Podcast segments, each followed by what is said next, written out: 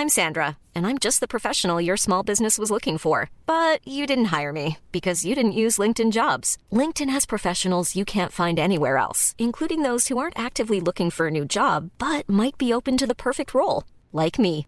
In a given month, over 70% of LinkedIn users don't visit other leading job sites. So if you're not looking on LinkedIn, you'll miss out on great candidates like Sandra. Start hiring professionals like a professional. Post your free job on linkedin.com/people today.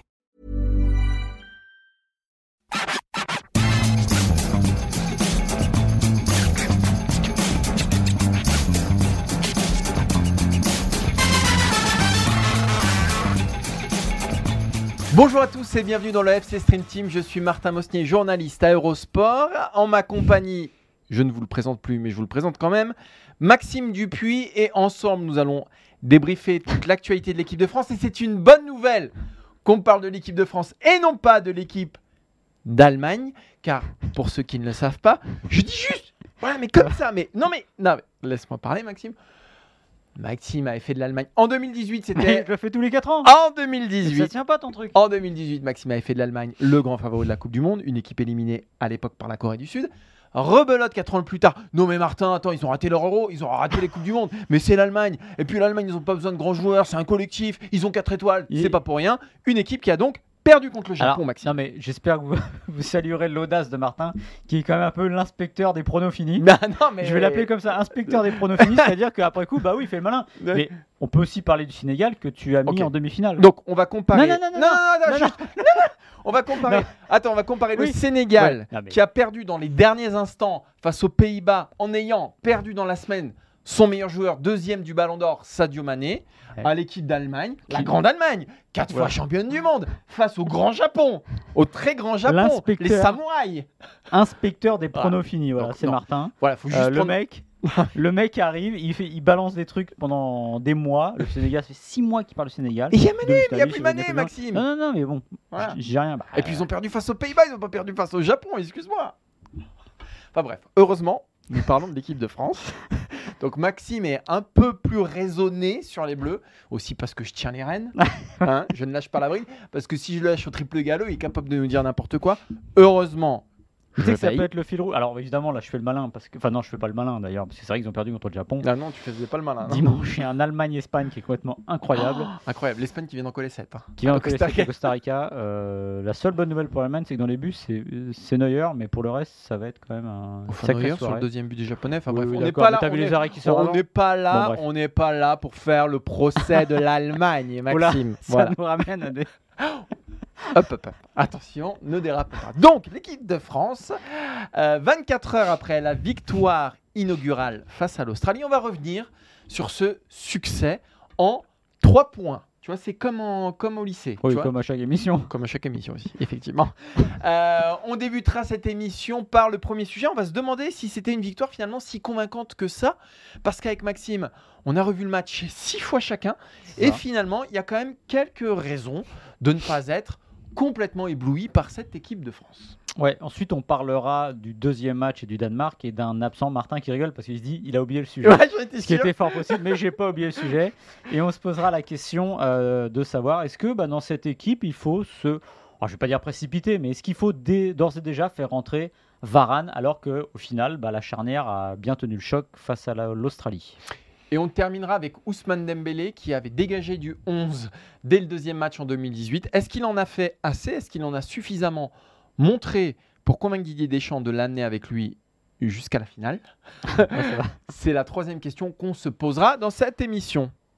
Cette émission qui est à retrouver sur toutes les bonnes plateformes. Si vous nous cherchez, si vous voulez mettre des commentaires, il faut juste appuyer. On l'a expliqué à un, Un monsieur, ouais, qui ouais. nous expliquait. Bah, il y a, je crois qu'il y a un truc marqué euh, Donnez votre avis. Rédigez votre avis. Mais en tout cas, une chose est sûre, il faut nous chercher sous le, le terme. Eurosport, l'étendard Eurosport FC, Eurosport Football Club, puisque c'est là qu'on range, entre guillemets, dans une grande boîte, toutes nos émissions d'Eurosport de football, donc le FC Stream Team, Tour d'Europe qui vient, Tour du Monde et qui sera demain euh, à la place de Stream Team, et Mercredi Mercato qui lui reviendra après la Coupe du Monde et au moment du Mercato pour le coup. C'est pour ça qu'il est chef.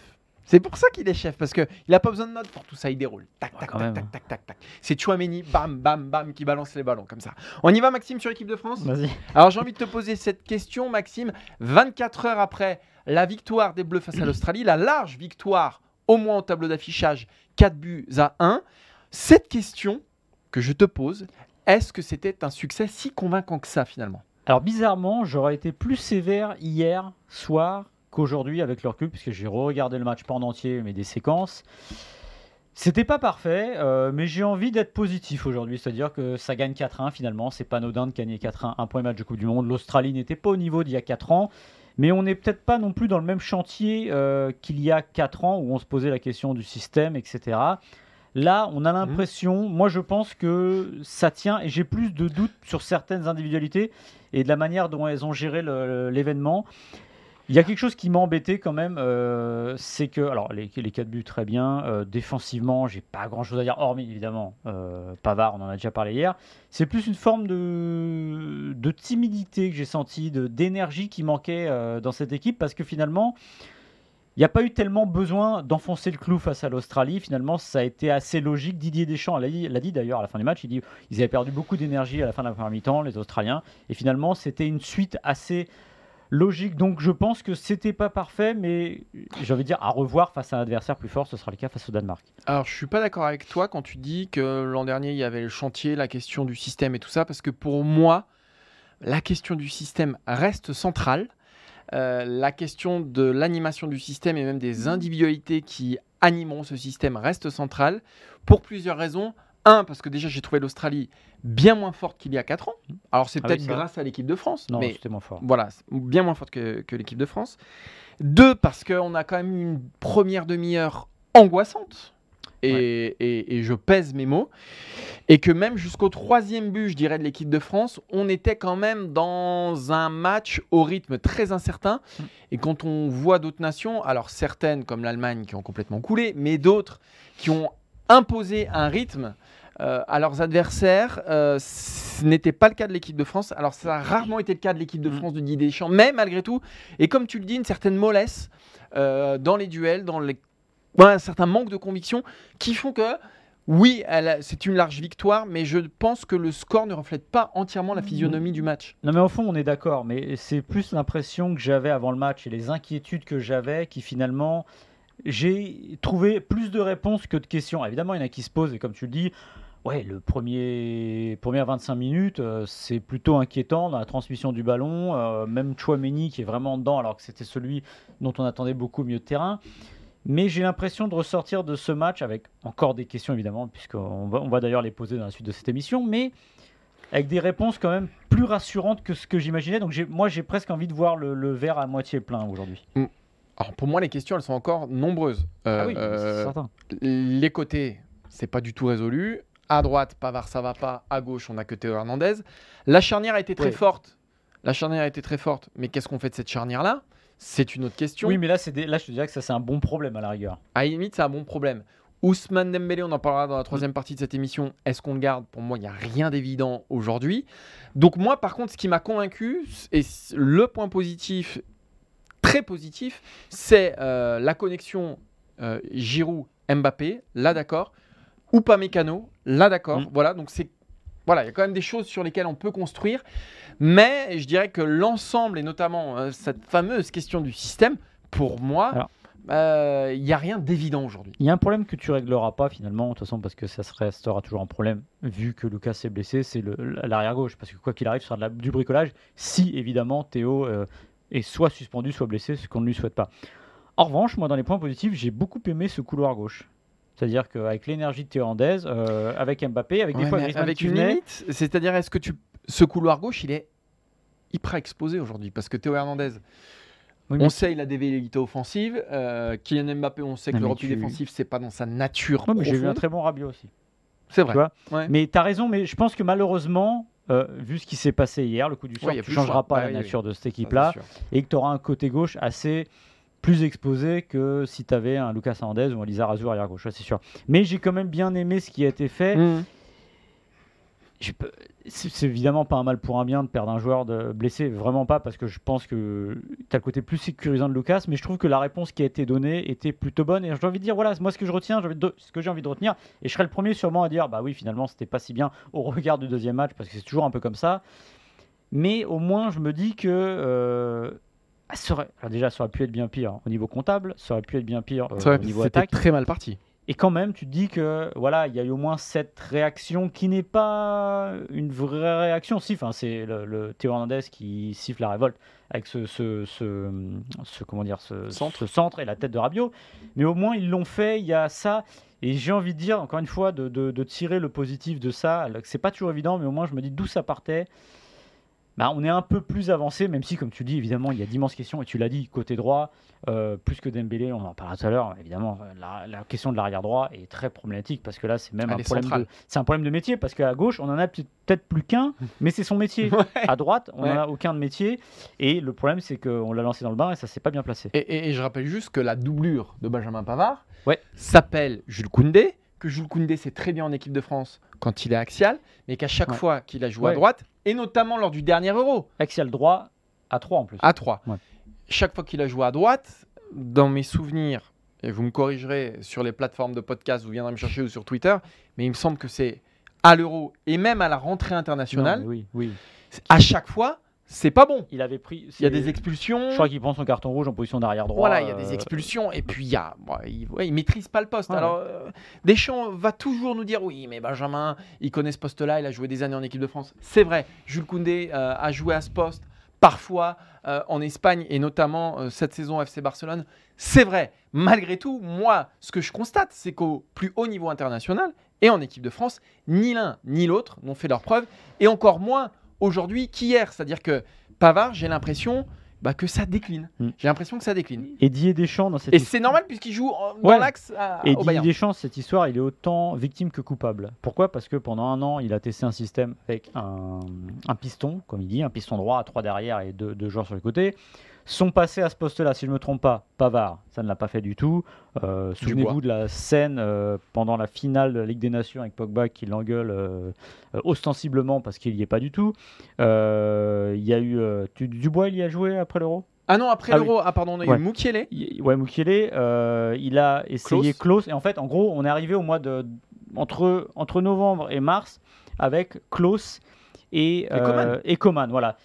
Pour moi, alors Coman, ça n'a jamais été une solution parce que c'était trop offensif. Euh, Klaus, bah, on, sait, on a vu ses limites. Et à partir du moment où Deschamps s'est dit bah, on va revenir à 4 derrière parce que c'est plus sécurisant, bah, il n'y a plus de plan, plan B.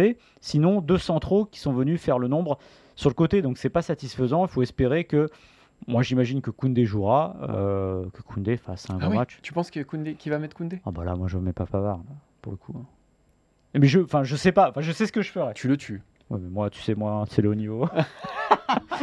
Allez, au niveau euh, pour Ah, l'équipe de France, pas peux pour tes pas- analyses. Tu peux pas avoir un blanc-seing Ouais. Mais il tout l'a, le temps. a fortiori. Ah oui, mais- Enfin, il force est de constater qu'il l'a. Oui. Bon, en tout cas, il bon, il y, aura, il y aura un très bon papier, Benjamin Pavard, je pense, à venir sur eurosport.fr, ne vous inquiétez pas. Enfin, tout dépend qui l'écrit. Et tu sais quoi, il faudrait aussi en faire un sur la spécificité de ce poste, pourquoi on n'en trouve pas? Voilà. C'est aussi l'objet du on travaille parce que pendant qu'on est en, en train de vous parler, on réfléchit aussi à la suite. Bien sûr, parce que Toujours sinon, un coup d'avance, c'est comme un footballeur qui reçoit le ballon, tête levée. Exactement. Regardez toujours vers l'avenir. Exactement. Allez, on va passer au deuxième sujet. Et une autre question qui va se poser euh, face au Danemark. Que faire?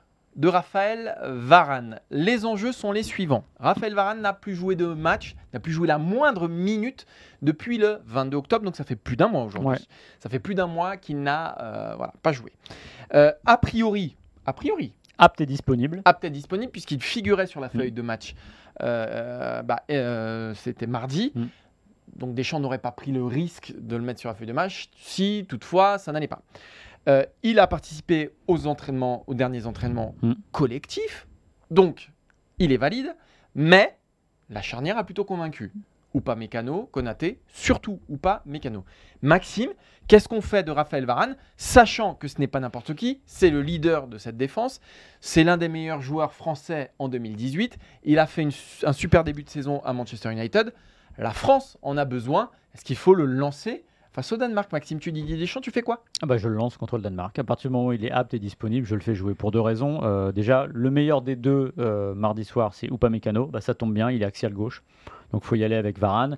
Euh, on le répète, il nous a vraiment étonné, impressionné dans son jeu de relance. Dans les duels, il n'y en a pas eu 50, mais il a fait le job et vraiment il a apporté un plus et montré qu'il pouvait avoir les épaules. Donc déjà lui, il faut le retester parce qu'il faut le voir face au Danemark, face à une opposition un peu plus forte. Et il faut le voir maintenant avec le vrai patron de la défense, parce que de toute façon, à terme, euh, c'est Varane, enfin logiquement. Et je pense aussi qu'il faut le lancer maintenant, parce qu'après, ça devient trop tard, tout simplement. Si euh, il n'est pas lancé face au Danemark, ça veut dire que vous le lancez face à la Tunisie. La Tunisie, qu'est-ce que sera ce match? C'est soit un match de coiffeur, soit un match à la vie à Bah, la c'est mort. peut-être pas mal de le lancer pour le troisième match dans un match qui a moins Ouais. d'enjeux. Oui. ou- Non, je sais pas. Alors, oui, oui, mais tu le Je re- me dirais naturellement peut-être. Oui, mais tu l'éloignes encore plus de son dernier match. C'est vrai. Tu Et tu lui donnes qu'un one shot pour se remettre d'aplomb. Alors évidemment, s'il se rate contre le Danemark, c'est compliqué, mais au moins on pourra mettre ça sur le côté. Bon, c'était le temps de se remettre en marche. Donc oui, moi je pars du principe que s'il est apte, bah, c'est Varane. On se poserait pas la question avec Pogba, on se poserait pas la question avec Mbappé, on se poserait pas la question avec un autre. Donc ok, ils ont fait un très bon match au-delà des espérances, mais là c'est là où il faut pas être poisson rouge et de se dire que bah, ça reste Varane et que moi je mets Varane en défense centrale face au Danemark si évidemment il est vraiment apte et disponible. Et ça, c'est une vraie question parce que pourquoi Didier Deschamps ne l'a pas titularisé hier? C'est qu'il n'était pas apte. à 100% On est Eh bien ouais, d'accord. Bah oui. Alors qu'il a participé aux entraînements collectifs. Donc, qu'est-ce qui nous fait dire qu'aujourd'hui, Raphaël Varane est apte à 100% Parce que Didier Deschamps, quand les mecs sont prêts, il n'hésite pas à les lancer. Est-ce que c'est la blessure de Benzema ou tout ce qui est tombé sur, la, sur le coin de la tête des Bleus depuis des semaines qui l'a rendu peut-être un tout petit peu plus, plus prudent? Ce serait pas non Mm. plus totalement illogique. Je rappelle que les Bleus ont quand même perdu Kimpembe, Pogba, Kanté, Benzema, Lucas Hernandez. Que des champions du monde plus Karim Benzema, que des cadres, que des gens qui comptent dans le vestiaire et surtout sur le terrain.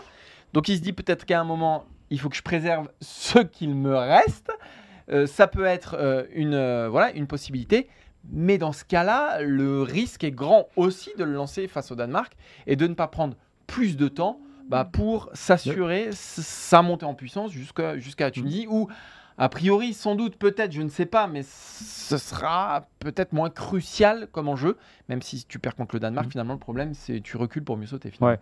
Et de toute façon, le, le- le apte et disponible, était-il apte et disponible La réponse à la question, bah non, parce Oui. que s'il est apte et disponible, On il se joue. pose pas la question, On se pose pas la question. Bah oui. Euh, Deschamps avait pour objectif, si je me souviens bien, c'est que le premier entraînement collectif au Qatar soit celui où et Benzema et Varane euh, réintroduisaient le, le- le groupe. Or, ça n'a pas été le cas. Donc, je pense qu'il a peut-être Ouais. manqué un jour, un jour ou deux, et il s'est dit le, le jeu n'en volait pas la chandelle. Ils Et- ont intégré le, le, le, Le lendemain, le vendredi, je crois. Non, le samedi. le samedi, le oui, samedi. bon, voilà. Mm. Et en fait, le truc, c'est que s'il avait été apte, Deschamps n'aurait pas hésité une seconde, parce que quand même, le- le- on le dit maintenant, on est très content que ça ait très bien marché, mais le risque de Konaté ou pas Mécano, il Ah était oui. quand même XXL, voilà, et notamment ou pas Mécano. et on pouvait se dire que si on avait avancé aussi ici que le fait de mettre Upamecano et Konaté, ça avait l'avantage de les peut-être rassurer, notamment Upamecano, parce qu'il était aux côtés de quelqu'un qu'il connaît.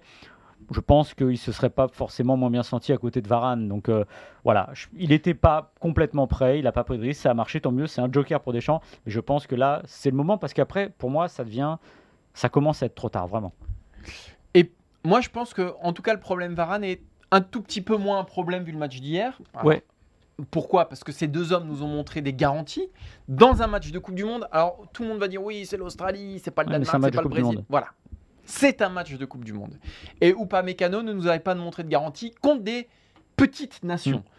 Il a vécu un cauchemar au Danemark. Ouais. Hein, on s'en rappelle, c'était il y a, bah, c'était fin septembre, septembre, mi-septembre. Euh, il a vécu un cauchemar face au Danemark, donc ça serait rigolo de le retrouver Mm. un mois et demi plus tard face à ces mêmes adversaires.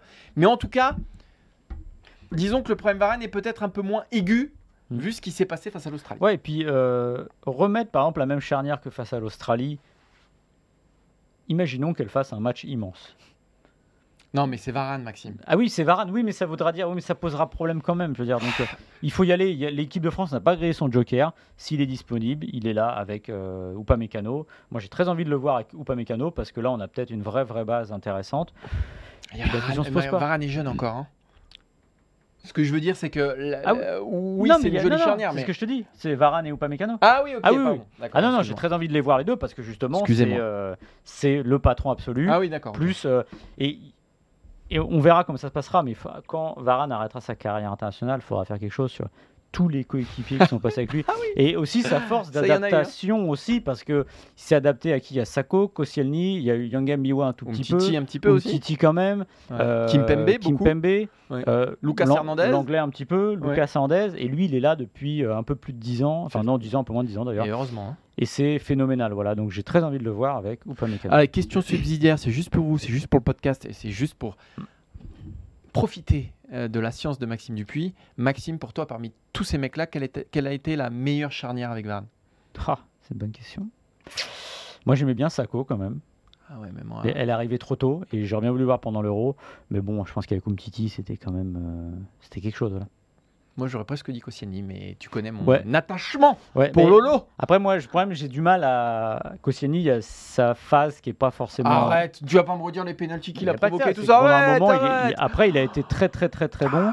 Tu mais est-ce que caricatures 10 ans finalement. après, oui, mais regarde, la, la, la compète qu'il joue, il n'est pas avec euh, Oui. Varane. Il est excellent. Il est excellent, mais c'est pas avec Varane. Donc, euh, non, moi, je garderais quand même. J'ai Ouais, Umtiti. beaucoup de regrets avec Sako C'est parce de- que c'est dur pour, le, pour euh, Sako ce qui s'est passé. Moi, ce que je trouve dommage, c'est quand même. Ouais, mais c'est que tu choisisses la facilité et ça te ressemble Ah, pas. bah j'ai dit et Sako ça au te ressemble pas J'ai dit Sako au début. Ouais, non, mais faut... ouais, mais soyons sérieux, soyons sérieux. Ah non, non, c'est bien Sako. On termine cette émission, euh, Maxime, Ouais. avec euh, Ousmane Dembélé. Ousmane Dembélé qui avait joué le match inaugural en 2018 face à l'Australie. Il avait été mauvais, il avait été sanctionné et on ne l'avait plus revu la Coupe du Monde dans un 11 de départ. Quatre ans plus tard, il démarre face à l'Australie. La question est simple en a-t-il montré assez pour convaincre Deschamps de le maintenir dans un système ultra offensif face à des Danois qui seront a priori un tout petit peu plus dangereux que les Australiens? Alors je pense que il en a pas montré suffisamment à mes yeux, mais je pense que ça peut être suffisant. Euh, il était en conférence de presse aujourd'hui. D'ailleurs, euh, au passage, ça explique qu'on voit sa bonne humeur, sa manière d'être. Combien un type comme ça est important dans un groupe Parce qu'on le répétera jamais assez, c'est évidemment ce qui se passe sur le terrain, mais à côté. En revanche, je sais pas ce qui se passe à côté qui lui permet d'être sur le terrain. Pour ce qui est du terrain, euh, Tu m'as perdu là. il a, il a été pas très bon en première période et moi je l'avais trouvé presque timide et comme s'il manquait de puissance et de, de vivacité au moment de mettre un coup de rein et ça faisait très bizarre parce que c'est ce qu'on attend de lui.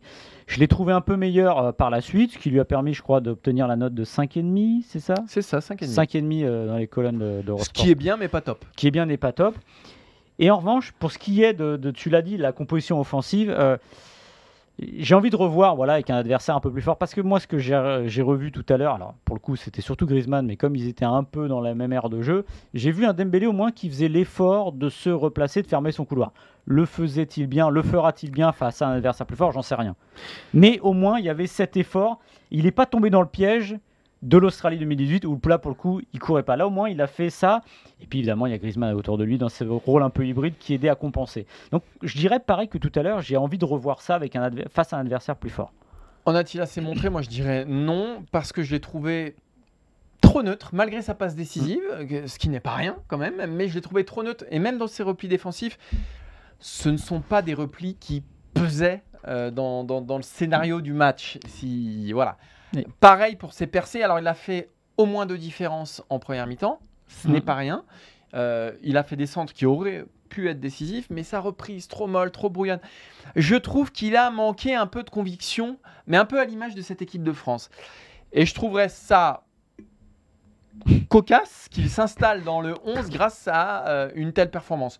Non, mais- Pour moi, il n'en a pas fait assez. Et euh, ce que je dis aussi par rapport à ça, c'est que non seulement il n'en a pas fait assez, mais je trouve que ce système, moi, est trop risqué face aux Danois. Pourquoi pas face à la Tunisie? Pourquoi pas face à, à des adversaires vraiment... euh, il y en aura de moins en moins hein. il y en aura de moins en moins. Mm. Mais la Tunisie, ça sera sans doute le dernier, parce qu'après, c'est le coup près. Donc je ne suis pas sûr qu'il faille s'entêter dans un système aussi risqué, alors même qu'on sait, pas à 100%, pas à 90%, mais enfin, on sait que si la compétition continue, a priori, ce sera des adversaires plus compliqués que l'Australie, et donc il faudra un tout petit peu fermer les vannes. Fermer les vannes avec Dembélé, j'ai un doute. mais ouais. après euh, de ce que je vois hier moi c'est la clé en fait c'est Dembélé mais c'est Griezmann évidemment Oui, oui, c'est Griezmann, entre oui. deux c'est à dire que alors on en a un peu fait beaucoup sur le, son poste de relayeur Alors, quand vous regardez le match il est il y a des moments où il est dans cette position là mais surtout quand le ballon repart de l'arrière mais en fait quand il défend il défend comme en 2018, c'est-à-dire parfois à 3, euh, parfois en 10, et c'est surtout son activité, son, son don de choix qui lui permet de revenir euh, boucher des, des- des trous. Mais c'est vrai que, oh, alors, je suis d'accord avec toi sur Dembélé. Et de toute façon, l'adversaire n'est pas de, de taille à laisser imaginer quoi que ce soit ou tirer des conclusions sur euh, l'efficacité C'est ce de que je voulais t'entendre dire. Mais ce que j'ai apprécié, c'est qu'il fasse l'effort de, s'appliquer à revenir. Alors évidemment, ça sera jamais un. Euh, moment très drôle aujourd'hui en conférence de presse, quand Dayo Upamecano a été euh, interrogé sur le fait qu'il, pourrait peut-être jouer arrière gauche, et il a dit, alors il rigolait pas, mais en, en gros on a compris que c'est une blague, où il dit, bah non, mais là, euh, faut faire jouer Ousmane ou euh, Coman arrière gauche. Et Dembélé est venu après, il a dit, ah non, mais là, moi si je joue arrière gauche, euh, on, va prendre des beaucoup de buts. buts. Voilà. Bon, si, là il était pas arrière gauche, il était plus côté droit à fermer le couloir, mais au moins j'ai aimé l'application et c'est déjà un plus par rapport à ce qu'on avait vu, euh, ce qu'on avait vu en, en Austra- enfin face à l'Australie il y a 4 ans. Ouais, il n'a pas fait deux fois la même erreur. Ouais, il a, au moins voilà, il a appris de ses erreurs et de toute façon c'est un joueur qui a grandi, comme il dit, j'avais 21, 21 ans, là j'ai 25 ans, donc c'est pas la même. Mais t'es d'accord qu'il nous a pas enthousiasmé Ah non, au non, point de mais- dire ok, non, bah mais là, moi, on peut plus s'en passer. Il m'a moins, euh, il m'a plus. euh, C'est pas Coman contre le Kazakhstan. Je dirais qu'il m'a plus déçu offensivement par rapport à ce que j'attendais que défensivement parce que encore une fois il s'est appliqué à faire ce qu'on lui avait demandé. Était-ce efficace? Bah, J'en sais rien parce que de ce côté-là, finalement, il s'est pas passé énormément de choses au, au final. Mm. Heureusement d'ailleurs peut-être. Mais euh, en tout cas, c'est offensivement où j'attendais cette petite. Enfin, vous voyez Dembélé, vous imaginez, vous imaginez des dribbles, ça part dans tous les sens, feu follet. Et puis ses premières prises de balles étaient vraiment très très très très timides. Ça a été mieux vers, par la suite. En fait, il a épousé un peu la, la courbe de l'équipe. J'en attendais plus au moins là-dessus, mais c'est pas tellement défensivement que j'aurais des reproches à lui faire là pour le coup. Et bah voilà, on a été efficace, Maxime. Écoute, oui, On a. J'étais bon. T'as été fidèle à toi-même. j'étais fidèle à C'est-à-dire. Un peu comme Dembélé. Tu vois, euh, ni génial. Non, pas timide. non, pas timide, Maxime. Mais je suis meilleur dans le remplacement quand même, je pense. T'es meilleur dans le remplacement, Ouais. ouais. T'es meilleur dans le remplacement. Moi, je suis généreux dans l'effort, ça, c'est pas de problème. T'es généreux tout court, Maxime. Donc je pourrais, donc je pourrais courir. T'es généreux. Ouais, alors là, par contre, euh, profites-en du coup. J'en profite. Profites-en. Et ben merci de nous avoir suivis. Merci à Anne. À la réalisation. crier dans l'oreille là, Ouais. parce qu'elle a le casque sur les Ah, elle oreilles. aime pas que je crie Anne. Donc, hop, un petit cri là pour lui faire Mais c'est plaisir. que c'est désagréable pour les auditeurs aussi. hein. Ouais, je sais, pardon. Si vous écoutez en voiture, j'ai peut-être réveillé les gamins. Et je sais ce que c'est. Donc là, je suis désolé si j'ai réveillé vos gosses. Mais je sais pas. Alors, Je vous offre dit, un an si- de comptine. c'est Si, si j'ai réveillé un gamin dans une voiture, je vous offre un an de comptine. Je de vous- comptine ou de cantine je- De comptine. Ah C'est-à-dire ouais. que je vous Ah, Je enregistre pas si c'est le. 6 heures de Je comptine. sais pas si vous êtes gagnant. Mais là, la question que je me pose, c'est à quel moment les gens nous écoutent dans la voiture avec les gosses qui dorment? Parce que là, si c'est ce soir, on est mercredi soir, Je sais pas, des gens qui partent en week-end. Ouais, non, Ouais, voilà. week-end, ouais, ouais. et le lendemain matin, c'est vrai que les gamins sont vite endormis dans la bagnole. quoi. Ouais, c'est vrai, des gamins dans la bagnole un jeudi soir. euh, Non, mercredi soir. Et demain matin, ouais, ils vont à l'école. je suis Donc perdu. en gros, entre eux, ça c'est le décalage avec le Qatar, c'est normal. Entre le, entre le chemin pour aller à l'école, ils sont peut-être narcoleptiques. Hein Ouais, là, ils seraient narcoleptiques, les petits, ouais, tout à fait. Bon, en tout cas, bon, dé- désolé pour ces petits cris. Euh, en plus, on m'a dit qu'on entendait les peu, peu, peu, peu, là, donc. euh, c'est moi, j'avoue, c'est moi. Et quand j'écoute Martin, pourtant, je l'entends. Alors, faut vous savez pour... Alors, je réécoute l'émission. Oui, mais vous savez pourquoi il m'écoute? Parce qu'il s'inspire, tout simplement. Moi, j'écoute pas, c'est pas Ah la non, mais peine. en fait, je suis avance rapide quand tu parles. J'écoute pas, c'est pas la peine. Moi, c'est un jet comme ça, c'est, tu vois, c'est Picasso devant son tableau. C'est. Ouais. On va peut-être mettre ça sur tes objectifs de fin d'année et réécouter les émissions. hein. En tout cas, on voit qu'il les écoute, Maxime. Vous savez pourquoi? Parce qu'il progresse. Bon, on se donne rendez-vous, bah pas demain du coup. Et non, pas demain. Demain, tour du monde avec euh, Cyril Morin. Alors là, et pour le coup, il aura énormément de choses à dire parce que l'Allemagne, l'Espagne, Ouais. même l'Angleterre, euh, il va y avoir de quoi dire. Non, je rigole.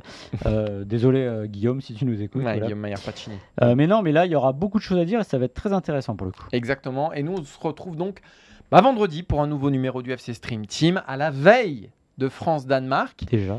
Ouais, qui nous excite bien. Et puis on se retrouvera après pour France-Danemark et puis pour euh, le France, reste Tunisie. de la compétition. Merci Anne, merci Quentin aussi pour les visuels. Et bah à dans 48 heures maintenant. Déjà. Voilà. Ciao ciao. Salut.